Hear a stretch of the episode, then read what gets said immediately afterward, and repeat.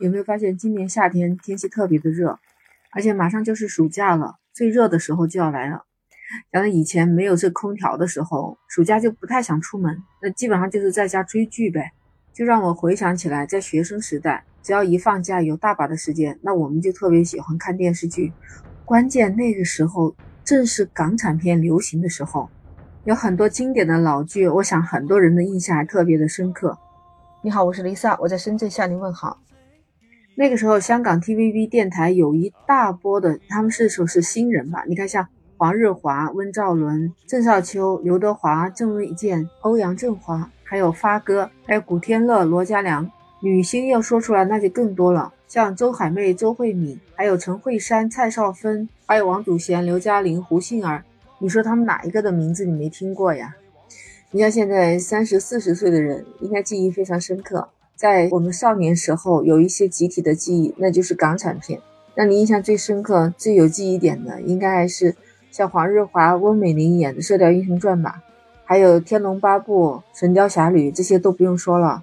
还记得当年《天龙八部》里面，南帝不是有一个功夫是一阳神指吗？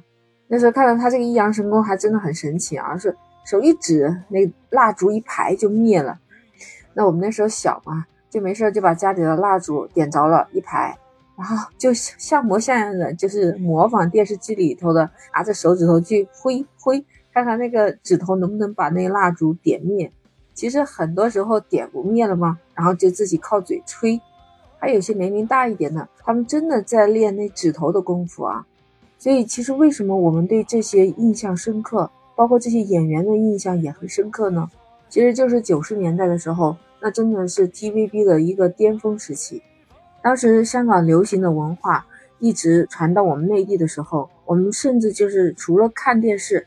还学着唱他们的粤语歌，可能我来到广东之后，粤语学的比较快，还真的是受益于当时唱了很多粤语歌的影响吧。我甚至还听朋友说，当时我们湖南省的省台居然还有一个节目叫《跟我学白话》，白话就是粤语嘛，每天学半个小时。在那个时候，我们最青涩的年代，大家都是在比，哎，你的歌唱的好听，你会唱粤语歌吗？而且你的粤语歌唱的正不正宗，好不好听呢？在那个年代，我们家庭条件一般，没有什么唱片机，只有磁带、卡带机。没事儿就在家里跟着学，看电视跟着唱。那个时候，香港对于我们来说真的是一个特别神秘的地方。那个时候，我们在电视剧里面就能看到香港的一些警匪片，从电视剧的画面里面能看到他们在那边生活的这样的精彩。有什么豪宅、大海、游轮，还有酒吧、歌舞厅，这些应该都是当时故事的背景。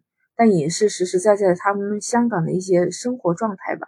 那个时候我们还小，后来等我大了再有时间回过头来看这些片子，觉得那个时候香港真的还是蛮繁华的。一直到畅想东方之珠，香港终于回到我们祖国怀抱了。只可惜年龄不够，没有亲自见证到香港回归的现场那一幕。不过现在我就在离香港只有一条河之隔的深圳。刚开始来深圳，我是能看到这些 TVB 的电视台的节目的，也是后来因为深圳的有线电视台的原因，我就不能直接去收看、收听到 TVB 的电视了，所以很可惜，后面一段时间就关注的比较少了。记得两千年那段时间，TVB 还推出过《寻情记》、像《谈判专家》、《金枝欲孽》，还有《妙手仁心》系列，我也是第一次见到医生是这么工作的。看到这么多好剧啊，真的很感叹。到现在的话啊，TVB 就很少能看到比较经典的作品，感觉港剧也现在慢慢在退潮了。有人说 TVB 没有以前的繁荣，可能就是落寞了，感觉真的有点可惜吧。不过当我们重新看到这《神雕侠侣》《射雕英雄传》这些经典的剧集的时候，看到那些熟悉的面孔、熟悉的台词，还有那一些经典的主题歌曲，是不是能在其中找回到我们渐行渐远的青春时代呢？你看，自从疫情的二零二一年中秋时候，在深圳举办了一次湾区声明月大湾区的电影音乐晚会，引起了很好的反响。